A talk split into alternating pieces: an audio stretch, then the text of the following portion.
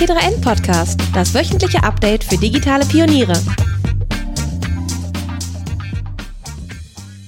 Hallo und herzlich willkommen zu einer neuen Folge des T3N Podcasts. Mein Name ist Luca Caracciolo, ich bin Print-Chefredakteur bei T3N und ich sitze zusammen mit Lea Weitekamp, Redaktionsleiterin des T3N Magazins. Herr Lea. Hallo. Und Jan Vollmer, unser Reporter für digitale Wirtschaft. Hi. Hi. Wir sitzen zusammen, um über die neue Ausgabe zu sprechen, denn wir haben wieder eine produziert. Alle drei Monate ist es soweit. Und vom Gefühl her, weiß ich auch nicht, Lea, wie es dir geht, aber ich habe immer das Gefühl, krass, jetzt ist die Ausgabe schon wieder vorbei und wir stecken schon mitten in den Vorbereitungen für die nächste Ausgabe und wir kommen doch nur viermal im Jahr. Aber irgendwie ist ständig Produktion im Kopf. Ja, auf jeden Fall. Ich muss mich jetzt erstmal wieder auf die 55 konzentrieren, weil ich bis vor einer halben Stunde an der 56 genau. gedanklich rumgeschraubt Wir arbeiten habe. schon an der neuen Ausgabe. Aber ist ja auch mal schön, wenn man jetzt noch mal ein bisschen mit Abstand sich das Ding noch mal angucken und genießen kann, was, was da eigentlich alles Schönes zusammengekommen ist. Genau, wir wollen euch die Ausgabe so ein bisschen vorstellen, den Schwerpunkt allen voran, aber auch einzelne Stücke.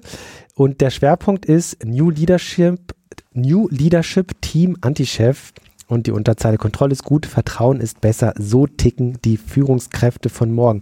Und bevor ich es vergesse und wir auf die Inhalte eingehen, noch ein kleiner Hinweis in eigener Sache. Wir haben für euch eine kleine Abo-Aktion gestartet unter dem Link t3n.de slash podcast 55, t3n.de slash podcast 55 könnt ihr die Ausgabe für 35 Euro im Jahr abonnieren und ihr erhaltet das super tolle äh, Pioneers T-Shirt in der Größe L, Einheitsgröße. Und dazu auch noch die T354, also die Ausgabe, die wir davor rausgebracht haben, mit dem Schwerpunkt, was kommt nach der Digitalisierung. Eine sehr lesenswerte Ausgabe auch und alles zusammen für 35 Euro unter dem Link t3n.de slash Podcast 55. So, und jetzt können wir einsteigen. Thema New Leadership, New Work. Also es geht um äh, New Work, neue Arbeitsmodelle. Ähm, und wir haben uns insbesondere den Aspekt der Führung angeguckt, der ganz zentral ist bei New Work. Und da reicht es im Grunde genommen von auf der einen Seite geht es um mehr Partizipation der Mitarbeiter, also generell mehr Mitspracherecht in dem, was im Unternehmen passiert, ähm, bis hin zu Unternehmen, die sich wirklich komplett selbst organisieren, also wo äh, das Team wirklich äh, sagt, wo es lang geht ähm, und haben da ganz viel verschiedene ja, Erfahrungsberichte quasi zusammengestellt und ähm, im Kern geht es immer wieder darum, äh, was ist eigentlich diese neue Führung? Ähm, und da fällt ganz häufig der Begriff Servant Leadership, also die Idee, dass die, dass die Führungskraft sozusagen ein Stück weit zurücktritt und eher als Coach und Sparingspartner agiert und Freiräume schafft, um Mitarbeiter in die Rolle zu versetzen, sozusagen sich selbst zu entwickeln und das Team weiter voranbringen. Und ähm, unsere Autoren haben mit vielen Unternehmen gesprochen und was wir so ein bisschen gesehen haben, Lea, da kannst du ja vielleicht mal so ein bisschen drauf eingehen, ähm, dass das alles gar nicht so einfach ist. Was hat dich so am meisten vielleicht beeindruckt als Aspekt dieser ganzen Transformationsprozesse? Ja, also das das, was ich eben besonders spannend finde an der Thematik, ist, dass man jetzt ja zum ersten Mal wirklich mit Leuten in Unternehmen sprechen kann, die da schon einfach ein paar Jahre jetzt ihre Erfahrung gemacht haben. Ähm, ich weiß nicht, seit wann es Holocracy genau gibt. Also dieser Hype ist, glaube ich, drei, vier Jahre wahrscheinlich her, ähm, als dieses Konzept aufkam, wirklich ohne Chefs zu arbeiten. Ähm, und das ist ja jetzt nur ein Beispiel. Es gibt ja noch mehrere andere Ideen, wie man eben selbstbestimmt äh, oder selbstbestimmt herarbeiten kann in Teams. Und ähm, jetzt haben wir wirklich, äh, hat man wirklich Cases, wo man sagen kann, okay, ihr macht das jetzt seit, keine Ahnung, zwei, drei, vier Jahren. Wie läuft denn das bei euch? Ne? Und da kommen dann wirklich auch Einsichten oder, oder Anekdoten irgendwie raus, äh, die weit über das hinausgehen, was man sonst irgendwie schreiben konnte. Mensch, in der Theorie, das hört sich immer alles so toll an. Und jetzt hat man da Leute, die sagen, nee, äh, in der Praxis ist das total schwer. Also wir haben, also wir haben ja mehrere echt ähm, spannende Beispiele im Heft von Traumferienwohnungen aus Bremen, ne, wo die äh, Chefs, also die haben eben so eine Form von Holacracy adaptiert, aber eine ganz individuelle Form, ähm, wo die Chefs auch im Nachhinein sagen, ey, über eine etablierte Organisation so ein völlig neues Gerüst zu stülpen, ganz ehrlich, wenn wir nochmal vom vorne anfangen müssen, wir würden es nicht nochmal machen. Es war viel zu anstrengend. Obwohl sie jetzt mit dem Ergebnis durchaus zufrieden sind, aber sie sagen halt, der Prozess war unglaublich schwer, schlaflose Nächte, ähm, Gespräche, wo Leute in Tränen ausbrechen. Ähm, das ist ja auch, ne, man nimmt den Leuten da irgendwie äh, die Hierarchie, an der sie sich immer festhalten konnten. Man nimmt den Leuten vielleicht auch Karriereaussichten, wo man sagt, okay, ich arbeite auf einen Abteilungsleiter hin oder auf einen Dienstwagen oder Eckbüro, wie es so schön heißt bei uns im, im in der Titelgeschichte. Und dann ist das alles weg. Und was ersetzt diese Dinge? Und wie funktioniert das, wenn ich im Team auf einmal alles mehr oder weniger demokratisch aushandeln muss?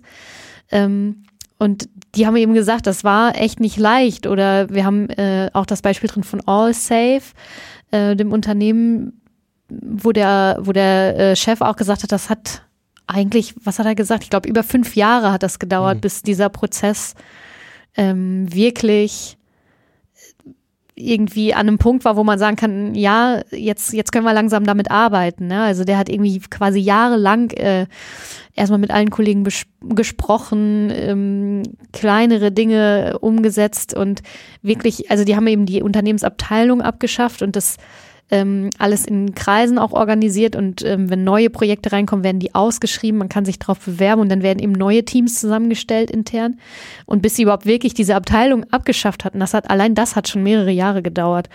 Ähm, das finde ich eben jetzt an diesen Beispielen, die wir haben, extrem spannend, dass man mal auch ein Gespür, sage ich mal, dafür bekommt, wie tiefgreifend die Veränderungen da sind, die unter diesem Label New Leadership, New Work irgendwie überall propagiert werden und dass das eben ein richtig, richtig hartes Stück Arbeit ist. Und dass das, genau, dass es eben nicht, nicht so einfach aufoktroyiert werden kann, also wie irgendwie ein Software-Update, das haben wir im EDI als Beispiel genommen, wo man ja. äh, eine Software von einem Tag auf den anderen in der Theorie komplett umschreiben kann und das funktioniert mit Organisation äh, viel, viel weniger. Auf der anderen Seite ist die Erkenntnis ja da, wir müssen was tun, unsere Arbeitsorganisationen sind viel zu starr, unsere Strukturen sind zu starr, wir kommen nicht wirklich voran, ähm, wir, hink, wir hinken hinterher, was Innovationskraft und so weiter angeht. Ähm, also und, und da gibt es, finde ich, auch so ein, schon so ein, ja, so ein Unterschied. Auf der einen Seite ist das Verständnis da, aber wie man es umsetzt, ähm, da gibt es wirklich noch Zweifel und äh, wie du schon gesagt hast, äh, ganz unterschiedlich gehen Unternehmen da heran. Äh, Traumferienwohnung hast du angesprochen, das ist, äh, die haben ja Holocracy quasi nicht adaptiert, aber haben ähnlichen Weg versucht, so einen eigenen Weg genau, der Selbstorganisation. Genau. Wir haben Freitag als Beispiel drin, die klassisch auf Holocracy setzen. Mhm. Ähm, und da fand ich auch interessant, äh, dass ähm, die Person, mit der wir da gesprochen haben, auch gesagt hat, äh, ja, das ist alles cool, dass wir das gemacht haben. Die haben es nochmal aus einem anderen Grund gemacht als Traumferienwohnung. Bei Traumferienwohnung war es so, die haben gesagt, okay, die Entscheidungen gehen hier viel zu langsam. Wir wollen wieder dieses, diese Strukturen äh, aus der Startup-Zeit, ähm, um einfach schneller agieren zu können, schneller am Kunden arbeiten zu können. Bei Freitag war es ja so, äh, die haben einfach einen Umsatzrückgang gehabt und gemerkt, wir müssen irgendwas tun und haben sich dann auf diese neue Organisation gestürzt und es war genauso anstrengend. Interessant fand ich dann zum Abschluss so ein bisschen, als, als sowohl Traumferienwohnung als auch Freitag mal danach gefragt wurde, ja und, ähm, kann man jetzt sagen, dass ihr deswegen erfolgreicher seid, seid und agiert und keiner eigentlich sagen kann, also, dass sie deshalb jetzt so erfolgreich sind, aber dass sie merken, dass sie auf Veränderung viel schneller reagieren können. Ja, also dass äh, während irgendwelche neuen Strukturen äh, früher Kopfzerbrechen und viel Diskussion und monatelange äh, Transformationsphasen äh, äh, bedeutet hätten, geht das jetzt viel schneller. Also ein paar Meetings und zack ist eine neue Struktur implementiert. Das fand ich dann auf der anderen Seite auch wiederum ja. Äh, ziemlich beeindruckend. Ja, und zum Beispiel bei, bei Freitag, ähm, die Leute bei Freitag haben ja auch zum Beispiel gesagt, dass sie mittlerweile dass sich mittlerweile wirklich Bewerber auch bei Ihnen melden und sagen, Mensch, ihr, ihr seid hier so cool organisiert und ihr macht die Dinge so anders, wir würden gerne bei euch arbeiten. Also das ist ja auch unter Recruiting-Aspekten ganz interessant vielleicht, ähm, dass das durchaus also das entfaltet durchaus Wirkung, wenn auch vielleicht nicht zuallererst im Umsatzbereich, ne, dass man sagen kann, okay, es zahlt sich an der und der Stelle im, in hartem Cash aus, ähm, ist vielleicht momentan noch schwierig, diese, diese Kausalität äh, zu beweisen, aber eben an ganz vielen anderen Stellen ähm, ändern sich dadurch eben doch Dinge. Ne? Wobei es vielleicht auch immer schwierig bleiben wird, solche Kausalitäten zu beweisen. Also gerade mit, also ich meine, was davon kann man wirklich irgendwann klar darauf zurückführen, dass die Organisationsstruktur anders ist. Also ja. vielleicht wird das, man wird ja nicht A-B-Tests machen können und sagen können, in derselben Marktsituation wären wir jetzt mit alter Struktur schlechter abgeschnitten. Das wird ja vielleicht nie äh, beweisbar sein. Einfach. Das stimmt. Und Indikatoren, dass es an vielen Stellen eben Positives bewirkt hat, die gibt's ja durchaus heute schon. Ne? Ähm, du hast äh, im Rahmen des Schwerpunkts auch mit Janina Kugel gesprochen, Lea. Das ist der Personalvorstand oder die Personalvorstandschefin sozusagen von Siemens. Die Janina Kugel verantwortet 380.000 Siemens-Mitarbeiter weltweit. Und du hast sie so ein bisschen befragt zum Thema Führung. Was, was hat sie dir denn erzählt? Oder vielleicht, wie hat sie denn als Person auf dich gewirkt? Ich meine, jemand, der 380.000 Menschen vorsteht, äh, da habe ich erstmal Respekt vor.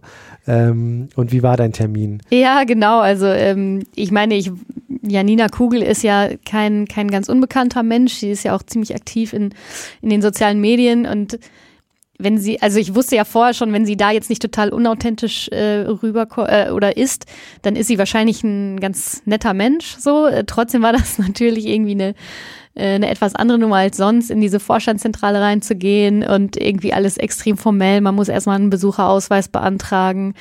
Ähm, zwischendurch bei, wir haben dann auch so ein Fotoshooting vorbereitet, da habe ich irgendwie zwischendurch meinen mein Rucksack auf dem Flur stehen lassen. Also wir hatten erst nach einer Location am Fenster gesucht, waren dann nochmal weitergezogen und mein Rucksack stand noch 100 Meter weiter. Dann kam irgendwie fünf Minuten später so ein, so ein Sicherheitsmann an und hat gesagt, äh, unsere Kameras haben ein unbeobachtetes Taschenobjekt entdeckt perfekt. Also das war halt, also es ist halt irgendwie nicht so ein hier, wir treffen uns mal im Coworking Space auf dem Käffchen. So, ne? Also es war schon, schon so ein bisschen, ich will jetzt nicht sagen furchteinflößend, das ist total übertrieben, aber es war eine sehr formelle Atmosphäre, ne? Und da habe ich auch gedacht, naja gut, irgendwie Janina Kugel, die, hab ich, die haben meine Eltern letztes Jahr in der Tagesschau gesehen, als es um die ganzen Werkschließungen ging und die ist bestimmt auch äh, eine ziemlich krasse Persönlichkeit, wenn sie eben diese Verhandlungen führen muss im, im Namen von Siemens.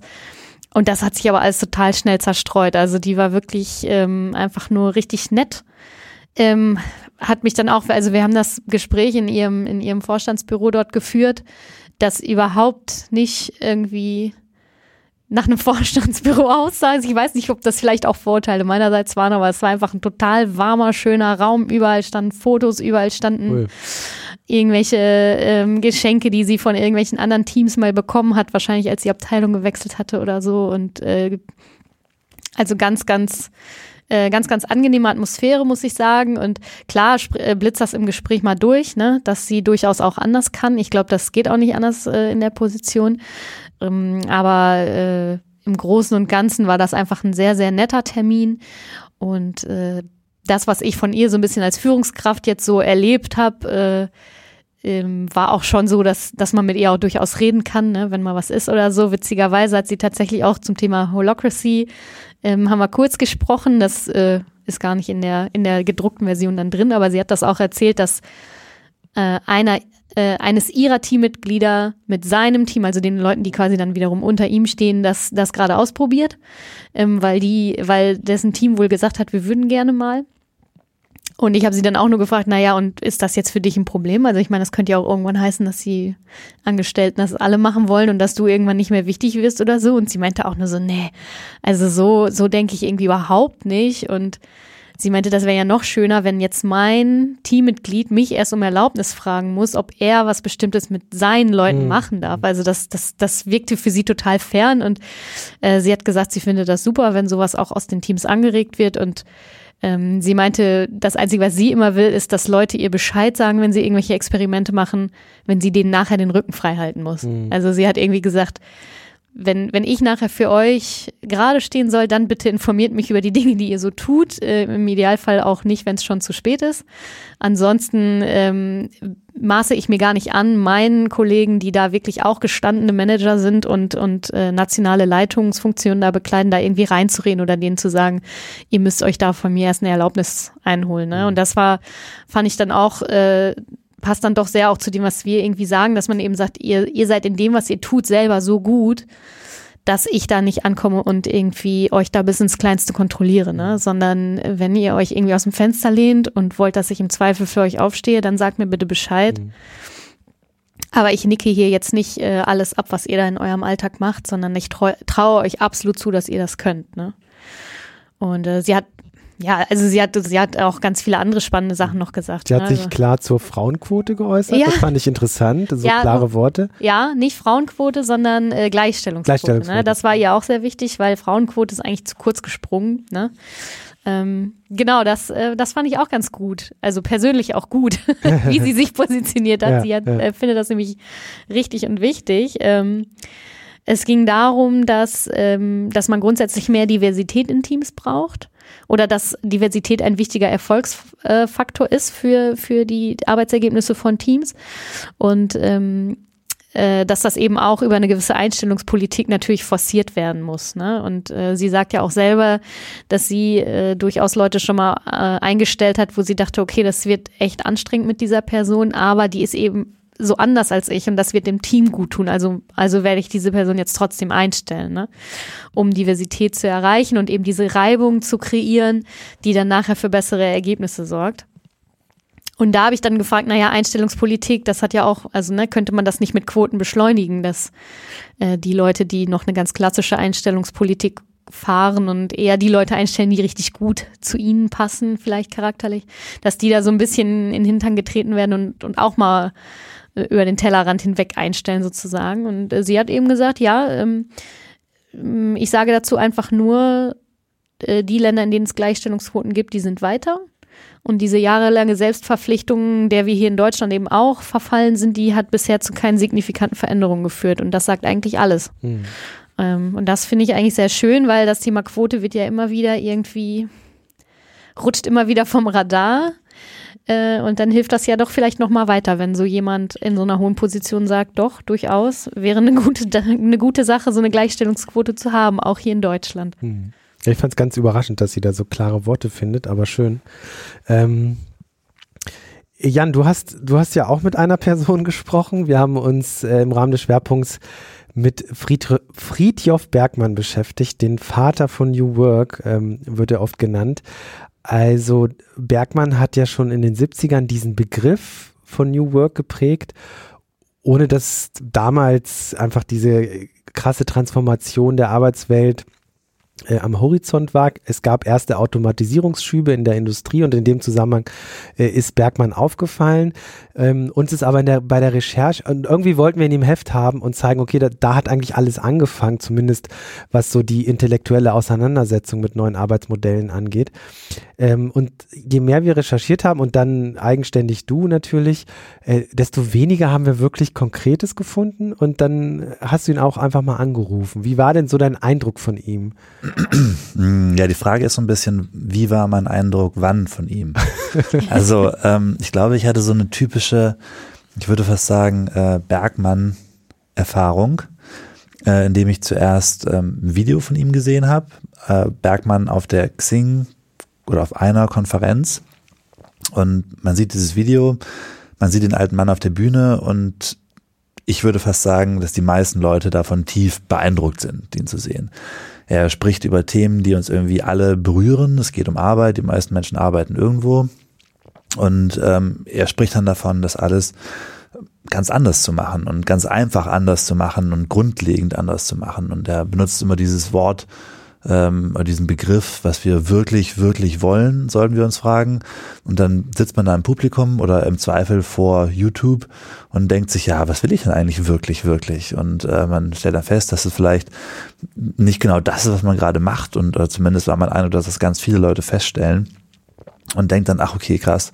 Und, und während man halt irgendwie erkennt, dass man da vielleicht was anders machen könnte, hat man halt diesen Mann vor sich, der dann ähm, die Lösung auch parat hat, nämlich äh, neue Arbeit, New Work.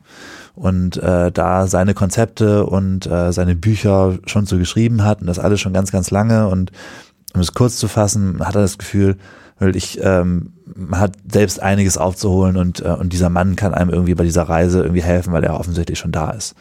Und dann irgendwie stellt man auch fest, dass er so selbst so eine ganz abenteuerliche Biografie hat, dass er irgendwie ähm, Boxer war, heißt es ganz oft, dass er Hafenarbeiter war, dass er Philosoph ist, ähm, nicht irgendwo, sondern dass er, glaube ich, in Princeton promoviert hat. Und dann äh, erscheint einem das alles sehr plausibel. Und ähm, ich glaube, Teil von dieser typischen Bergmann-Erkenntnisreise ist dann, dass man ähm, sich vielleicht, nachdem man einen Vortrag gesehen hat, ähm, noch weiteres Material von ihm besorgt. Das könnten andere Interviews sein oder ähm, eines der Bücher, das er geschrieben hat. Und ähm, er schreibt und spricht auch unglaublich gut, also rhetorisch sehr fit und sehr überzeugend und auch sehr spannend und sehr unterhaltsam. Ähm, schwierig wird's dann, wenn man dann versucht, ähm, es umzusetzen. Wenn man sich denkt, okay, jetzt äh, habe ich es verstanden, ich muss das machen, was ich wirklich, wirklich will und äh, nicht mehr den Job, den ich halt vorher gemacht habe vielleicht. Ähm, ja, äh, wie, wie mache ich das jetzt? Wo ist die Community? Und ähm, ich als Reporter konnte jetzt relativ leicht Bergmann selbst anrufen und mit ihm darüber sprechen und mir alles mal von ihm erklären lassen. Und ähm, es war auch ein, sehr schönes Telefonat. Äh, leider war er gerade in einer, äh, in einer Reha-Anstalt und ich hoffe, es geht ihm wieder besser. Ähm, und äh, am Telefon war er dann wieder genauso äh, charismatisch und faszinierend, wie er äh, eigentlich auch auf der Bühne immer ist. Ähm, aber wenn man dann versucht, irgendwie konkret zu werden, dann fängt es irgendwie an zu hapern. Also ich meine, er ist mittlerweile schon fast 90 und dass er dann jetzt nicht mehr ganz super konkret wird, wann er wo was gemacht hat, das kann man ihm vielleicht nachsehen, aber man findet einfach unglaublich wenig Konkretes dazu. Man ist dann äh, unterwegs und sucht nach der Community, nach Leuten, die diese ähm, New Work, äh, diese neue Arbeit umsetzen und äh, das machen, was sie wirklich, wirklich wollen. Und man findet da unglaublich wenig zu. Also man findet eigentlich, was, was man am meisten findet, sind äh, andere Leute, die begeistert waren und auch nichts gefunden haben. Aber du hast ja, also er, er war ja bei General Motors Ende der 70er, Anfang der 80er und hat da ja sozusagen sein Konzept der neuen Arbeit äh, erarbeitet und dann auch umgesetzt. Die Situation war ja, glaube ich, so, dass General Motors aufgrund von Automatisierung und so weiter äh, Arbeitsplätze abgeschafft hat. Und der Vorschlag von Bergmann war ja, äh, entlasst nicht die ganzen Mitarbeiter und Mitarbeiterinnen, sondern ähm, lass sie einfach nur noch die Hälfte der Zeit arbeiten und die andere Hälfte der Zeit finden sie raus, was sie wirklich, wirklich wollen. Ähm, und du hast ja bei General Motors auch angerufen und gefragt, was davon noch übrig ist von seinen Konzepten. Ähm, ja, ich habe mit, äh, mit General Motors, ich habe nicht angerufen, ich habe vor allen Dingen E-Mails getauscht mit dem in verschiedenen Abteilungen mit General Motors. Und äh, da konnte sich tatsächlich niemand mehr an Friedhof Bergmann erinnern. Also ich meine, ich will damit nicht sagen, dass es nicht, dass es nicht stimmt. Also die typische Geschichte ist dann, die man, die man überall liest, dass, ähm, dass Friedhof Bergmann bei General Motors war, dass er da äh, dann diese Konzepte implementiert hat und äh, mit denen zusammengearbeitet hat und diese Arbeiter dann irgendwie ähm, Yoga-Lehrer geworden sind und äh, ihre Jobs da gekündigt haben teilweise und irgendwie glücklicher geworden sind nebenbei. Und ähm, ich will gar nicht sagen, dass es nicht stimmt. Äh, das kann ich auch nicht belegen. Da habe ich, also ich weiß es einfach nicht. Ähm, ich weiß nur, dass irgendwie es im Gespräch mit Bergmann ist es mir nicht ge gelungen, da irgendwie was viel Konkreteres rauszukriegen, äh, woran auch immer das gelegen haben mag. Und ähm, im Nachhinein mit General Motors auch nicht. Und dann ist so ein bisschen die Frage, ich meine, also er hat da Projekte gemacht. Wie diese Projekte konkret aussahen, wie groß diese Projekte waren, das kann ich jetzt im Nachhinein nicht mehr eruieren irgendwie. Das ist halt, äh, vielleicht war es doch auch nur eher ein beschaulicher Rahmen. Mhm. Also ich, ich würde mich jetzt wundern, wenn man jetzt nochmal feststellen würde, dass, äh, ich meine, General Motors in Flint ist der größte Arbeitgeber, vermute ich mal, oder die Autoindustrie ist ein Riesenarbeitgeber da. Und wenn komplett Flint auf ähm, den äh, sechs Tage, äh, sechs Monate Arbeitsjahr umgestellt hätte. Mhm. Das wäre, glaube ich, noch aufgefallen. Das scheint nicht passiert zu sein. Aber er hat ja auch von diesen äh, Zentren immer gesprochen. Ne? Also er hat ja, glaube ich, auch konkret gesagt, man kann gar nicht alleine rausfinden, was man wirklich, wirklich will, sondern man braucht ein Zentrum, in das man geht und das einem dabei hilft, das rauszufinden. Und diese Zentren gibt es ja auch nicht wirklich. Ja, ich, ich finde sie nicht oder ich habe sie nicht gefunden. Ich, ich ehrlich gesagt, ich meine, es ist halt immer sehr schwer, den Beweis zu führen und zu sagen, es gibt irgendwas nicht. Also man, vielleicht gibt es irgendwo mal, wir finden es noch nicht, ich weiß es nicht. Mhm. Aber ich, also mir hat Bergmann auch persönlich gesagt am Telefon, ähm, wenn du wissen willst, was du wirklich, wirklich willst, musst du in ein Zentrum für neue Arbeit gehen. Und ähm, wie vielen anderen Leuten aus der, äh, also wie, wie vielen neue Arbeit Begeisterten aus Deutschland habe ich in Deutschland kein Zentrum gefunden. Wohingegen aber, wobei Deutschland eigentlich, Deutschland, Österreich und die Schweiz eigentlich ein Zentrum, also ein, ein, ein Ballungsgebiet der neuen Arbeit sein sollten, weil er hier auch aktiv war, weil es recht viele neue Arbeit-Enthusiasten gibt. Ganz kurz, Bergmann ist ja Österreicher, der dann äh, in die USA genau. ausgewandert ist. Ne? Also deswegen spricht er auch exzellent Deutsch. Genau.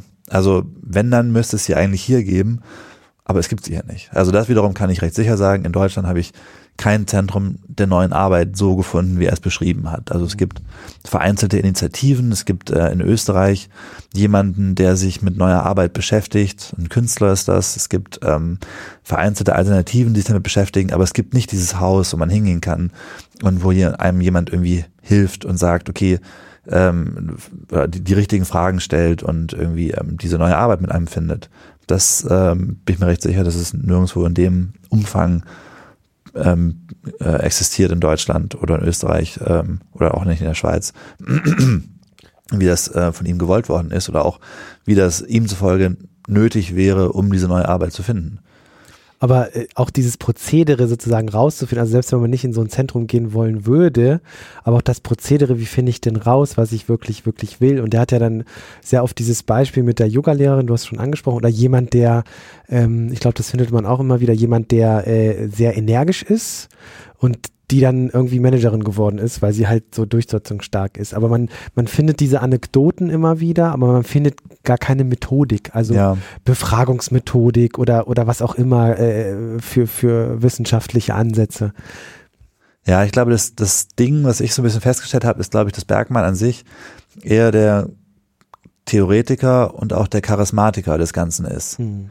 Also das, ich, ich, mir wäre nicht bewusst, dass es da so eine Methodik gäbe oder dass da irgendwie, also ich, ich glaube, der, der, der Großteil, also er, die, die, die Bücher, die er geschrieben hat und, und all das und die Theorie, die ist wirklich, ist schön zu lesen und das macht es auch alles sehr einleuchtend. Und auch wirklich, er hat da schöne Begriffe geprägt, wie die, ähm, die Armut der Begierde nennt er das immer, wenn Leute nicht wissen, was sie wollen.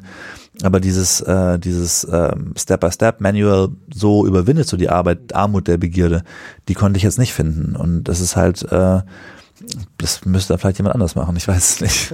Vielleicht ist er ja auch gerade deswegen so, ein, so eine dankbare Projektionsfigur oder Projektionsfläche für die Initiativen, die eben jetzt mit dem New Work-Thema sehr stark arbeiten weil er eben nicht irgendwie äh, so konkret in der Umsetzung äh, präsent ist, ne, so dass man ihn irgendwie so als Vater und als Philosoph dahinter stecken kann. Er teilt ja auch heute noch gerne aus äh, gegen Leute, die das Prinzip seiner Meinung nach ähm, verletzen.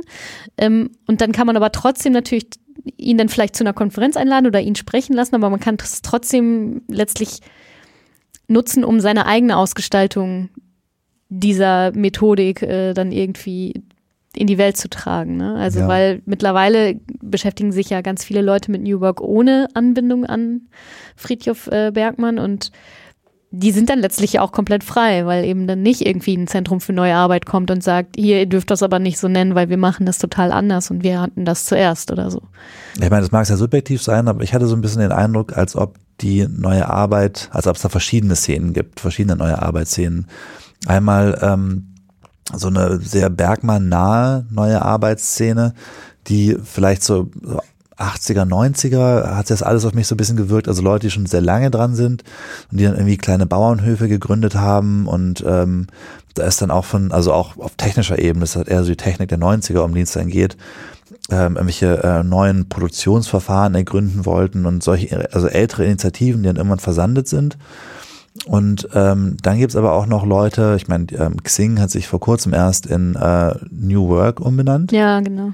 Ähm, also Leute, die sich jetzt darauf berufen und tatsächlich dann nicht, also vielleicht irgendwie schon Bergmann zitieren hier und da mit einem seiner knackigen Zitate, aber jetzt nicht in erster Linie was mit ihm zu tun haben eigentlich. Hm. Also äh, ja, und auch, wie du schon sagtest, dankbare äh, Projektionsfläche ähm, auch, also man, man kann anknüpfen, ohne konkret werden zu müssen. Also man kann da gut anknüpfen und sagen, wie Bergmann schon sagte, aber dann macht man halt so komplett das eigene Ding. Ja. Das funktioniert, glaube ich, recht gut. Ein kurzer Hinweis zu unserem Sponsor. Schon mitbekommen? Bildung spielt sich jetzt online ab, über On Campus. Steig nochmal ein in ein ganz neues Hochschuluniversum. Mach deinen weiterbildenden Master in BWL oder werde berufsbegleitend zum Master der Wirtschaftsinformatik berufsbegleitend und komplett online, wann und wo du willst. Nimm dir die Freiheit, um neue Welten zu entdecken. Mehr dazu auf oncampus.de/slash reload. Wir haben uns nicht nur mit Bergmann beschäftigt, aber da kann man, glaube ich, ein ganzes Heft mitfüllen. Ähm, wir haben uns auch unabhängig vom Schwerpunkt mit vielen anderen Themen beschäftigt. Ähm, und wir wollen da noch zwei kurz rausgreifen. Einmal habe ich ein Interview geführt mit der Rachel Botsman, das ist eine Vertrauensforscherin aus Oxford, die auf der diesjährigen DLD-Konferenz ähm, über Vertrauen gesprochen hat im digitalen Zeitalter und wie das eigentlich Vertrauen generell funktioniert und wie es sich ein Stück weit auch verändert heute. Ähm, und sie hat sich sehr dezidiert, beziehungsweise habe ich sie dazu auch befragt, äh, zu Facebook geäußert und ähm, sie sagt, Facebook, die Marke Facebook, also da differenziert sie auch nochmal, die Marke Facebook wird sterben oder ist am Sterben und in fünf Jahren das neue MySpace sein. Sie sagt aber auch, dass davon nicht alle Marken von Facebook betroffen sind. Also Instagram beispielsweise äh, sei da nicht von betroffen, weil die den Leuten es vielleicht egal ist, äh, sie es vielleicht wissen, aber in ihrem täglichen Tun dann doch auch verdrängen ähm, oder es auch nicht wissen, dass eben auch Instagram oder WhatsApp zu Facebook gehören. Ich fand ihre klaren Worte ziemlich, ziemlich beeindruckend und sie hat vor allen Dingen auch äh, eine fantastische Keynote auf der DLD gehalten, äh, lustigerweise direkt vor Sheryl Sandberg, also Facebooks zweite Chefin nach Mark Zuckerberg, die äh, ja also für Verständnis und für Facebook geworben hat und äh, dass bald alles besser wird. Das war so ein bisschen ein lustiger Moment zwischen den Vorträgen. Äh, war auf jeden Fall äh, viel äh, Gelächter im Publikum, weil ähm, das so gut gepasst hat. Also im Sinne von äh, so geht's nicht weiter Facebook. Im Sinne der Konferenzleitung hat es sehr gut gepasst, weil erst versteht man sozusagen, wie Vertrauen heute funktioniert und dann darauf aufsetzen, könnte ja Facebook äh, daran anknüpfen, aber hat nicht so richtig geklappt.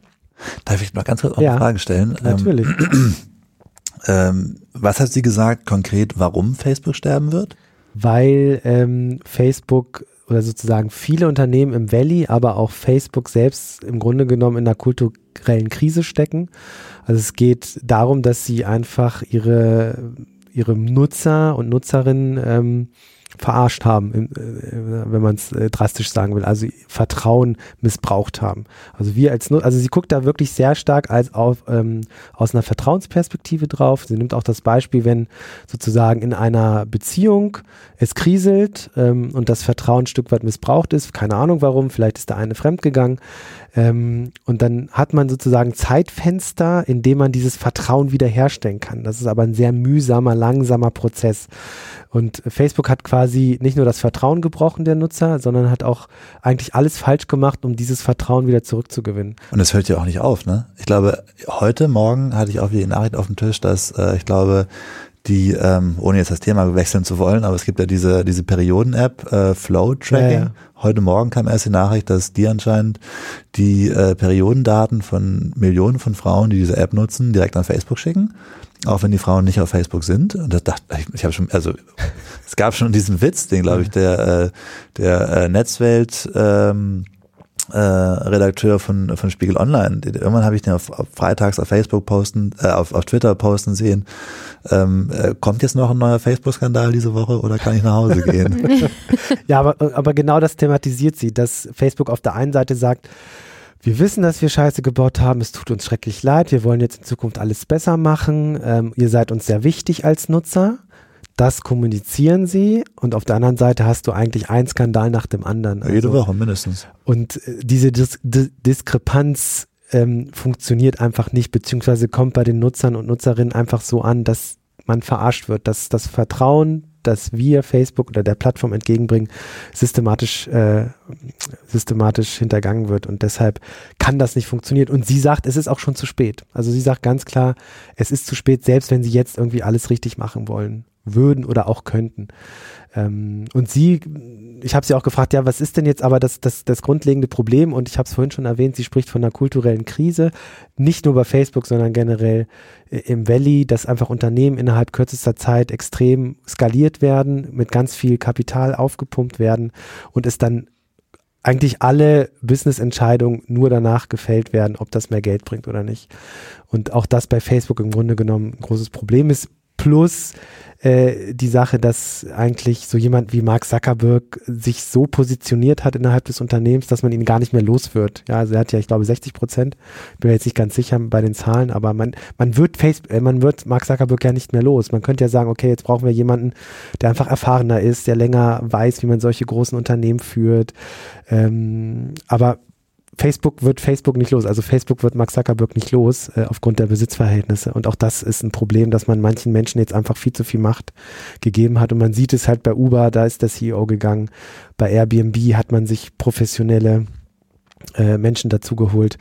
Und bei Facebook, gut, Sheryl Sandberg ist gekommen, aber äh, die hat es auch irgendwie nicht besser gemacht. Und Zumal sie auch unglaublich schlecht auf die meisten Krisen reagieren. Also nicht nur, dass auf eine Krise die nächste Krise folgt, sondern dass ja auch diese, diese große New York Times Story hat ja da viel dazu beigetragen, zu zeigen, dass die ähm, dann, also die hatten ja dann selbst auch noch eine, ähm, eine PR-Agentur engagiert, die dann wiederum letztendlich von Facebook dafür Geld bekommen hat, ähm, zu versuchen, die äh, Vertrauensfrage auf andere Unternehmen abzuwälzen und irgendwie dafür bezahlt worden ist von Facebook mit dem Finger auf Google zu zeigen und in einem Beispiel sogar irgendwie dafür bezahlt worden ist, äh, George Soros anzugreifen, der damit ja wirklich gar nichts zu tun hat. Ja, aber das sagt sie, glaube ich, auch in dem Interview, ne, dass man halt also kannst eine Vertrauenskrise sowieso nicht nur über Kommunikation lösen. Also PR-Agentur beauftragen und so ist sowieso schon eigentlich zu wenig. Ne?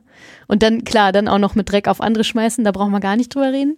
Und sie sagt ja ganz klar, dass was Facebook eigentlich erstmal zugeben müsste oder überhaupt erstmal selbst akzeptieren müsste für sich, ist ja so, wir haben ein grundlegendes Integritätsproblem in unserem Unternehmen. Hier läuft was grundlegend schief. Und wir müssen vielleicht auch unternehmerische Entscheidungen jetzt mal anders fällen, auch wenn das Umsatzeinbußen bedeutet, auch wenn das, keine Ahnung, Verzicht auf tolle Expansionspläne bedeutet. Wir müssen jetzt etwas anderes in den Mittelpunkt erstmal rücken. Ähm, um aus dieser Nummer wieder rauszukommen. Und das Bewusstsein, das sehe ich bei Facebook ja gar nicht. Mhm. Ne? Also klar, man kann ein bisschen Geld in die Hand nehmen und schöne Fernsehwerbung schalten mit Mach es zu deinem Facebook und was nicht alles. Aber das, das unternehmerische Handeln, was dahinter steht, aus, aus Nutzersicht, aus meiner persönlichen Nutzersicht, ist es ein völlig anderes. Und ich kann das wirklich unterschreiben, was sie sagt. Und, und die Erfahrung eines jeden, mit dem ich jetzt auch spreche, gut, man ist natürlich in so einer Digitalbubble unterwegs, aber ähm, einfach dieses, also diese, diese, diese Unlust auf Facebook irgendwie noch aktiv zu sein. Also ich habe mit einem Kollegen neulich gesprochen und der hat gesagt, der hat sich seit langer Zeit mal wieder eingeloggt und der hatte so ein Ekelgefühl, durch, durch den Newsfeed zu scrollen, ist gleich, gleich wieder weggegangen. Ich glaube, da, da, das kriegen sie auch nicht mehr weg. Das haben sie einfach total verspielt. Sie haben einfach dieses unfassbare Glück, damals strategisch klug Instagram gekauft zu haben und dann später auch WhatsApp, dass sie jetzt einfach noch zwei große Plattformen haben. Aber wobei man da wieder einhaken muss und sagen muss, war es wirklich strategisches Glück? Ich meine, letztendlich kam ja auch raus, also einer von den Skandalen war ja, dass ähm, Facebook unter anderem auch äh, Daten von Handys abgesaugt hat, über andere Apps, dritte Apps sozusagen, die da benutzt worden sind, sodass sie letztendlich eigentlich immer auf dem Stand waren, was, was gerade skaliert und was, was gerade skaliert, ja, was ja, läuft, was runtergeladen sein, wird. Mhm. Und letztendlich könnte man sagen, ich meine, also es war jetzt nicht das, das ich meine, ich weiß natürlich nicht, wie die Kaufentscheidungen von WhatsApp und Instagram gelaufen sind, aber ähm, der Verdacht liegt nahe, dass man sagen könnte, okay, Mark Zuckerberg hatte da einfach Insider-Informationen. Der wusste einfach, dass die beiden Netzwerke gerade ähm, auf einem starken Weg nach oben sind und trenden und irgendwie, äh, ja, hat dann dementsprechend sein Gebot abgegeben, mhm. schnell genug. Ja. Bevor wir jetzt weitermachen, Lea, du musst los. Willst du jetzt noch mit weitermachen oder es ist kurz nach halb. Du nee, dann muss ich leider kind los. Abholen. Das ist aber auch überhaupt nicht schlimm. da sieht man hier eine Working Mom in Action. Ne? Ja. Der halbe Podcast wird durchgezogen und dann äh, ab zur Kita. Ja, ja. ja, dann haben wir uns bei den anderen Themen wohl voll verquatscht. Ja, ist auch alles ähm, so spannend irgendwie. Ähm. Ja, ohne Mist. Also ich würde voll gerne eigentlich noch dabei bleiben, aber dann steht das Kind hinter, äh, dann sitzt er nachher auf der Treppe und wartet und ja. weint. Das möchte ich nicht. Dann muss ich dir allerdings überlassen, die ganzen richtig coolen Fachthemen vorzustellen, ich versuche, die ich, versuche, ich äh, euch ich, gerne noch selber präsentiert hätte, liebe Zuhörer. Ich würde, ich versuche dich würdig zu vertreten. ich werde gleich klar. noch ein paar Fachthemen. Ich würde gerne noch mit Jan über seine, weil das gerade so gut passt, über deine Facebook-Recherche nochmal sprechen, beziehungsweise Newsfeed-Recherche. Okay, ja, dann, dann würde ich an dieser Stelle schon mal sagen, danke fürs Zuhören. Es war immer wie immer schön und bis zum nächsten Mal. Alles klar. Danke, Lea. und viel Spaß euch noch. jo. Jan, du hast ja auch, äh, wenn wir schon bei Facebook sind, ähm, eine Geschichte recherchiert, die ich sehr, sehr spannend finde und ich freue mich total, dass wir die im Heft haben. Ein Thema, was mich schon länger umtreibt und offensichtlich dich auch. Ähm, diese, diese große Debatte, inwiefern äh, die sozialen Netzwerke sozusagen, um es kurz und knapp zu sagen, an der Polarisierung und Spaltung der Gesellschaft äh, schuld sind oder eben nicht. Äh, das war so ein bisschen die Fragestellung und ähm, da gibt es wenig Forschung zu. Es gibt ein bisschen Forschung. Es gibt immer mehr Internetinstitute, die angedockt sind an Universitäten und so weiter. Und das ist sicherlich eine Fragestellung, die intensiv ähm, diskutiert wird und an der geforscht wird. Aber wir haben das mal versucht, in Form eines Magazinartikels runterzubrechen. Äh, du hast ja mit einigen Wissenschaftlern gesprochen und dann sogar mit Menschen aus der rechten Szene, die eben die Dynamik und die Funktionsweise der Netzwerke nutzen, um ihre Inhalte zu pushen. Was war so, was war so deine Erkenntnis bei, bei der Recherche? Bevor wir zur Erkenntnis kommen, ich würde, glaube ich, vielleicht, ähm, wenn ich über die Recherche spreche, erstmal mit meiner, äh, meiner Hypothese anfangen, mit der ich da reingegangen bin. Ähm, mein Gefühl war ehrlich gesagt, als ich damit angefangen habe, ähm, mein Gefühl war einfach das, dass irgendwie Facebook und äh, soziale Netzwerke ganz viel mit diesem Rechtsruck zu tun haben, den wir irgendwie vor allen Dingen, also in Deutschland und ganz Europa irgendwie gesehen haben. Das war so meine, meine These und irgendwie auf den ersten Blick war es für mich irgendwie alles recht klar, dass ich so gedacht habe, ach ja, okay, ähm, offensichtlich äh, ist ähm, das vielleicht einfach so ähm, ein System, was irgendwie mehr oder weniger davon profitiert und was irgendwie besser funktioniert, wenn es irgendwie ähm, äh, wenn das Material, was da gespielt wird, irgendwie Empörung ist.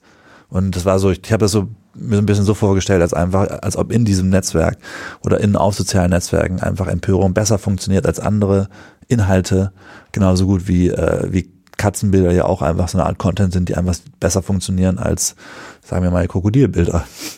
Und ähm, das war so meine, meine Ausgangsthese und äh, fand spannend, damit anzufangen, aber es, es war nicht, äh, ähm, es war nicht, also es, es war schwer, schwer, es war schwer, da zu konkreten Aussagen zu kommen, ganz am Anfang. Also ich habe äh, meine erste, äh, meine erste Erkenntnis, glaube ich, zu der ich gekommen bin, war, dass doch alles viel, viel komplexer ist, als ich angenommen habe. Also ich habe äh, mit den ersten Wissenschaftlern, die ich gesprochen habe, die haben erstmal die Frage aufgeworfen, was ist überhaupt irgendwie digital und was ist überhaupt digitale Kommunikation.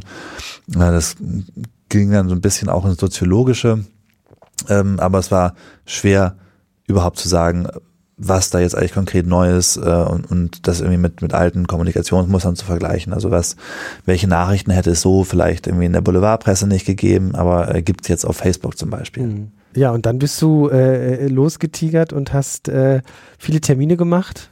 Ähm, hast ja auch den äh, AfD-Social-Media-Menschen gesprochen. Ja. Und du hast einen, wie soll ich sagen, Nazi, kann man schon sagen. Ja. Den äh, Hetzer von Halle oder von Erfurt, weiß ich Ja, ich habe mit Sven Liebig gesprochen. Genau. Ich glaube, er würde sich selbst nicht als Nazi bezeichnen. Ähm, äh, ich weiß gar nicht mehr genau, wo ich die, äh, wo ich der Hetzer von Halle gelesen hatte. Aber Sven Liebig ist, äh, ist ein Mann, du kannst mal so umschreiben, Sven Liebig ist ein Mann, der in, äh, in, Halle Demos organisiert, der einen T-Shirt-Shop hat wo schon stramme, wo ich sagen würde, Nazis würden da gerne einkaufen. Mhm. Das kann man mit Sicherheit sagen. Das sind irgendwie, ähm, es geht viel irgendwie Anti-Merkel-Shirts. Ähm, es gibt viel, ähm, viele Shirts, die irgendwie ähm, so Frakturschrift und all solche Sachen. Mhm. Und Heimat ist da auch ein ganz wichtiger Begriff und, und solche Themen irgendwie. Und äh, ähm, ja, das sind beides, also ich habe mir die beiden ausgesucht, weil äh, ähm, der AfD ähm, Social Media Mensch äh, der AfD Bundestagsfraktion. Ähm, äh, das war jemand, von dem ich gedacht habe, okay, der äh, ähm, das ist so ein bisschen die Person, wenn man irgendwie sagt, äh, aber man, man würde zumindest denken, dass, dass so jemand äh, einer von den Menschen ist, dem man vorwirft, äh, auf Facebook rechte Sachen zu posten oder diese, diesen Drift nach rechts irgendwie zu verantworten. Und bei Sven Liebig, der hat auch sehr viel äh, ähm, arbeitet sehr viel mit Social Media, mhm. propagiert da seine Shirts und propagiert da seine Sachen und ähm, macht auch viele Videos zum Thema. Wenn er irgendwie ähm, in, äh, wenn er zum Beispiel eine Demo, die er gemacht hat, war die, ich glaube, Heil-Merkel-Demo oder Heil beziehungsweise Geil Merkel und das war dann irgendwie so eine, so eine seltsame ähm, rechte Symbolik, die irgendwie an das Dritte Reich angeknüpft hat und dann aber irgendwie mit Merkel verwurstet und dann so ein bisschen als Satire dargestellt. Und das äh, zieht dann unglaublich viele hm. Klicks auf YouTube. Hm. Ich fand interessant, dass der AfD-Mann gesagt hat, für die ist Social Media Kommunikation total essentiell, weil die, wenn die eine Pressemitteilung rausgeben, druckt die halt keiner, liest die vermutlich auch keiner. Und dann schaffen sie es halt über Social Media Plattformen sozusagen die Empörung, die sie brauchen, äh, auch zu generieren. Und der Liebig, äh, bei dem fand ich, äh, fand ich interessant, wie gut er mit diesem Tool Facebook umgeht. Also der weiß genau, was er macht. Der weiß genau, was er zu tun hat, wenn eine Seite von ihm gesperrt wird.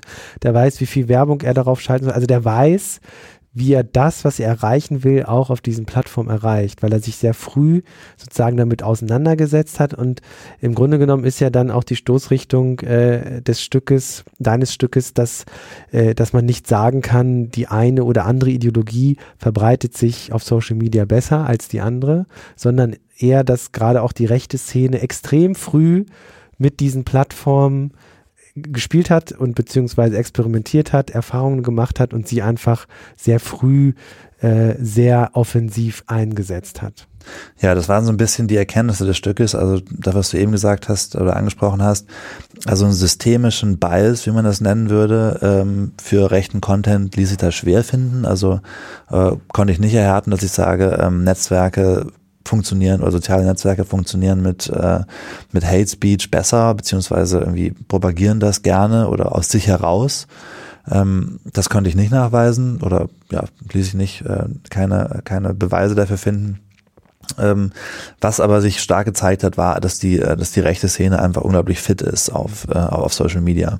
Und das mag sich auch gegenseitig bedingen, dass es einfach eine Szene ist, die in der äh, ähm, zu Recht würde ich auch sagen, in der, äh, in der anderen Öffentlichkeit wenig vorkommt und äh, die sich dann eben ihre Nischenöffentlichkeit gesucht hat und die eben auch gut, äh, gut beherrscht und gut bespielt. Also die, die haben verstanden, wie es funktioniert. Mhm.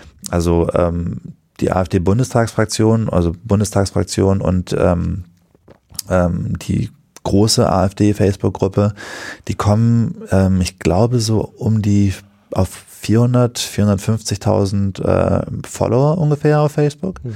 Das ist äh, ungefähr so viel wie äh, CDU und SPD zusammen. Mhm. Und da kann man irgendwie sehr, sehr klar an Zahlen nachweisen, dass die da irgendwie das Medium einfach besser bespielen, dass sie einfach mehr raushaben und äh, früher damit angefangen haben, professioneller damit angefangen haben und besser wussten, wie es funktioniert. Und äh, bei Sven Liebig ist das Gleiche. Das war auch ein, äh, ein Mensch, der sich, der sehr früh damit angefangen hat, der sich schon seit, ich weiß nicht, seit den 90ern mit digitaler Technik beschäftigt und äh, da sehr tief eingestiegen ist und ähm, auch sehr gut verstanden hat, wie er Facebook Werbung schalten muss. Also ähm, ihm werden ähm, permanent irgendwelche Kanäle gesperrt, weil es eben irgendwie Material ist, äh, das überall anstößt und äh, auch dauernd gemeldet wird und ähm, aber das, das ist an sich kein Problem für ihn, weil er einfach gemerkt hat, wie eben diese, äh, äh, wie Facebook funktioniert und dass es eigentlich auch egal ist, ob er jetzt diese Follower hat oder ob er halt irgendwie für ein paar hundert oder für ein paar tausend Euro ähm, dann einfach äh, Werbung kauft und damit seine Posts pusht. Und dieser Prozess, den du eben angesprochen hättest, hast, äh, wäre dann einfach, ähm, er macht ein neues Konto auf, er generiert einen Post und wie das funktioniert, weiß er mittlerweile ganz gut, äh, Posts zu machen, die, ähm, die gut klicken und ähm, schickt den als, äh, als Werbung raus. Facebook veröffentlicht den, ähm, solange sie eine Kontonummer haben, wo sie Geld von abbuchen können. Und ähm, wenn dann nach ein paar Posts, die er äh, bezahlt hat, auffällt, dass, äh, dass es irgendwie äh, rechte Hassrede ist oder daran grenzt, und Facebook den Account sperrt, dann zieht er halt weiter, macht einen neuen Account auf, schaltet wieder Werbung und ähm, das Modell funktioniert. Mhm. Also er hat damit seine, seine Reichweiten, die er generieren kann und äh, ja, das waren so zwei Beispiele dafür, wie das einfach äh, äh, gut, äh, wie diese rechte Szene das einfach gut und früh aufgegriffen hat und damit einfach geschickt arbeitet. Mhm. Und er verdient Geld, weil er wahrscheinlich den Traffic auch ein Stück weit in seinen Online-Shop äh, schiebt, oder? Ja, doch, ja. das, ähm, ja, witzigerweise hat er, also er ist auch jemand, der von der Polarisierung äh, oder an der Polarisierung verdient, die dadurch entsteht. Also er hat, ich habe jetzt aktuell glaube ich keine linken Motive mehr in seinem Shop, aber eine Zeit lang hat er, äh, hat er beide Seiten bedient, hat er, hat er linke Motive in seinem Shop, äh, in seinem T-Shirt-Shop, hat auch äh, rechte Motive äh, verkauft und hat dann auch so eine Anekdote erzählt, dass er auch mal aus Versehen ein linkes Motiv aus dem Shop ähm, äh, an einen rechten Kunden geschickt hat oder andersrum, glaube ich. Mhm. Dann ging das irgendwie so ein bisschen durcheinander. Ähm, äh, aber ja, also alles, was da an, äh, an also diese, der Traffic, den er generiert und irgendwie sein, sein Name, der dann da publik durch wird, wird ähm, da, ähm, da sagt er dann auch, wenn ihr mich unterstützen wollt, äh, kauft in diesem oder jedem Shop und äh, da davon lebt er dann. Ja, ja. Wir haben noch viele andere Geschichten im Heft. Ähm, ich muss jetzt ein bisschen Lea vertreten, weil sie ja den Fachteil unseres Magazins verantwortet. Ähm, ich schaue einfach mal so ein bisschen rein. Also wir haben im Bereich äh, digitale Wirtschaft noch ähm, ein Stück unseres Redakteurs Daniel Hüfner über Mobilität, ähm, also E-Mobilität, aber nicht das E-Auto, sondern sowas wie E-Ski, Skateboards oder Tretroller, die jetzt ganz groß im Kommen sind und insbesondere in Berlin auf sich aufmerksam machen. Ähm, und da diskutiert er mal so ein bisschen die Vor- und Nachteile, was diesem Geschäftsmodell noch äh, ein bisschen entgegensteht. Das hat dann zum Teil mit Politik zu tun, aber dass da auch in, äh, extrem viele Startups mittlerweile äh, sich dran versuchen, entsprechende Geschäftsmodelle aufzuziehen.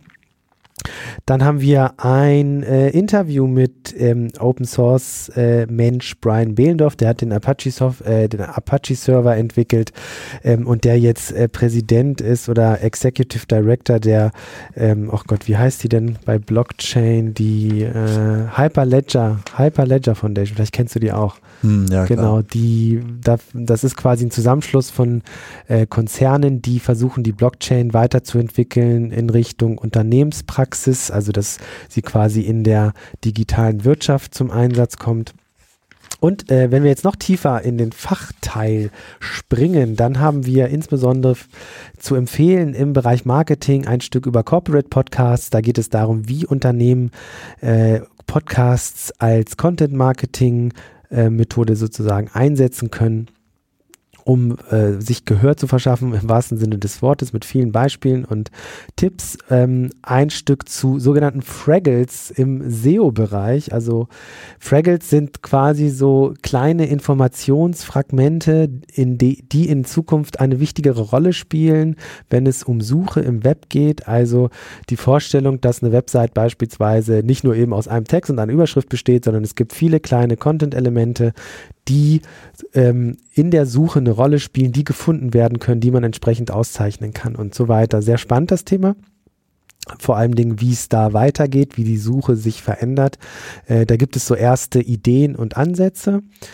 Im Bereich E-Commerce haben wir uns ein bisschen mit Apple Pay beschäftigt. Was heißt es eigentlich, dass endlich Apples äh, bargeldloses Bezahlen in Deutschland angekommen ist? Und wir haben mal geschaut, wie E-Commercer, also Online-Shop-Betreiber, Abmahnfallen möglichst meiden können. Da haben wir ein schönes Stück von einem äh, Anwalt, der das so ein bisschen beleuchtet. Im Bereich Software und Infrastruktur haben wir uns mal angeschaut, was die besten Tools für AB-Testing sind und äh, ETL-Lösungen vorgestellt. Das kannte ich selbst auch noch nicht. Also Lösungen, ETL steht für Extract, Transform und Load, also Lösungen, die es auch für kleinere und mittelständische Unternehmen ähm, möglich machen, Daten aus verschiedensten Bereichen, Unternehmensbereichen äh, zusammenzuführen und darauf dann sozusagen eine Analyse laufen zu lassen, um schlauer zu werden, was beispielsweise Kundenwünsche und so weiter sind. Und im Bereich Entwicklung und Design nochmal ein kleiner Sprung. Wir haben uns angeschaut, was Guerilla-Testing ist, also wie man sehr schnell UX-Testing betreiben kann, ohne eine teure Agentur damit zu beauftragen. Also sowas wie ab, ab in die Fußgängerzone und dann einfach mal vier, fünf Stunden Passanten ansprechen, eine App zeigen, gucken, wie sie reagieren. Ähm, wir haben ein Stück über digitale Illustrationen, also wie man Schritt für Schritt äh, Illustrationen erstellt, von der Zeichnung bis hin zur digital fertigen äh, ähm, ja, Zeichnung, dann die man in, in Websites und so weiter unterbringen kann. Und wir haben noch ein paar Webentwicklerstücke zu Coded Style Guides und dem JavaScript Framework Skate.js Und zuletzt auch die Möglichkeit mit dem Framework Electron mit JavaScript Desktop-Apps zu entwickeln. Das ist eine einfache Art und Weise, äh, damit einfach mal loszulegen und nicht sich äh, sonst was für Programmiersprachen anzueignen, um eben Anwendungen zu entwickeln. Insgesamt viel, viel Inhalt, über 200 Seiten. Und ich möchte noch mal kurz auf die Abo-Aktion aufmerksam machen. Unter t3n.de slash podcast 55 könnt ihr das T3N-Abo abonnieren für 35 Euro im Jahr mit einem T-Shirt und ihr bekommt die Ausgabe 54 mit dem Schwerpunkt Was kommt nach der Digitalisierung kostenlos dazu. In diesem Sinne, Jan, vielen Dank, dass du dabei warst. Gerne. Gut, dass ich dabei sein durfte. Äh, wir stellen euch in drei Monaten die nächste Ausgabe vor, die wir jetzt äh, angehen werden. Bis dahin, ciao. Tschüss.